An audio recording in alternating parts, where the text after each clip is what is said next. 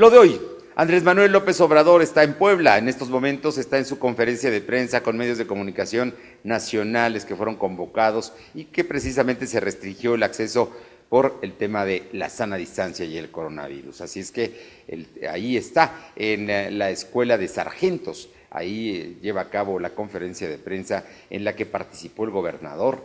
Al inicio, el presidente de la República eh, hizo la condena que está haciendo todos los niveles de gobierno por el asesinato el día de ayer en Colima de un juez de distrito anticrimen. Él es Uriel Villegas y fue asesinado en su casa junto con su esposa. Así es que el presidente lamentó el hecho y dijo que se va a actuar. Inmediatamente después el gobernador de Puebla eh, dio a conocer junto con el general de la Defensa Nacional, la situación de la delincuencia en Puebla. Se destacó mucho que hay un abatimiento de delitos, que hay cuatro que continúan graves, entre ellos la extorsión, el narcomenudeo y el feminicidio, pero dijo el gobernador que se ha actuado en menos de un año, está satisfecho porque se ha logrado detener a más de mil delincuentes y también a 62 bandas destruirlas. En el caso de los feminicidios, dijo que o se ha castigado a los responsables o se les investiga y se les va a sancionar. Así es que hoy el tema de la seguridad pública ha sido uno de los más importantes tratados en la conferencia de prensa. Por cierto, el gobernador Barbosa el día de hoy no usó cubrebocas cuando habló ante el presidente de la República y en la conferencia de prensa. Tradicionalmente lo ha hecho en las conferencias que tiene el propio mandatario poblano, que hoy no la tendrá, pero en esta ocasión prefirió, o igual que el presidente, no usar cubrebocas. Por otra parte, le informo que en Puebla se han perdido hasta el momento por lo menos 40 mil empleos eh, directos y, formales eh, registrados en el Seguro Social. Hay muchos más todavía que se están perdiendo de carácter informal, pero déjeme decirle que el problema es que si no se reanuda en un corto plazo la actividad, los empresarios advierten que podrían de ser cientos de negocios los que puedan quedar cerrados definitivamente aquí, en Puebla, especialmente en esta zona.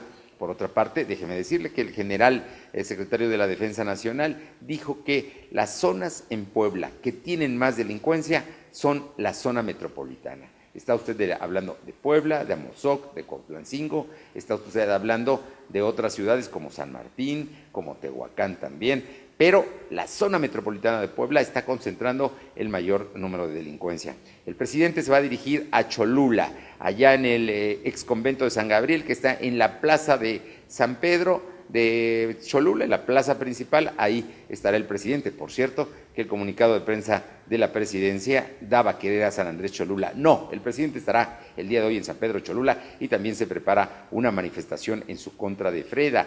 Frena, ellos han estado convocando eh, a las marchas anti-AMLO.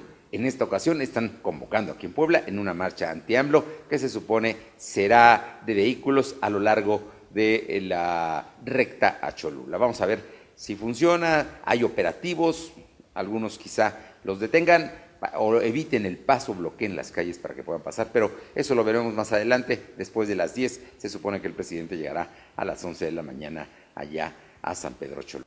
Finalmente, ayer fueron sepultadas mamá e hija que eh, fueron asesinadas y calcinadas en su vehículo allá en Acajete. Se, exige justicia, se espera que pronto haya una solución. Además de los hospitales por el tema COVID en Puebla, que eh, suman ya más de 700 muertos y más de 5 mil casos.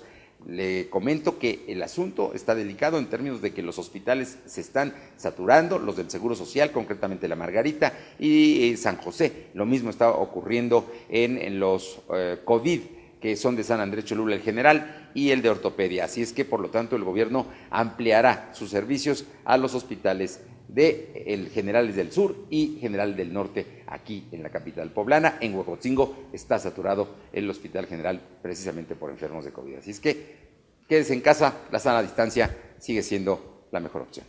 Lo de hoy.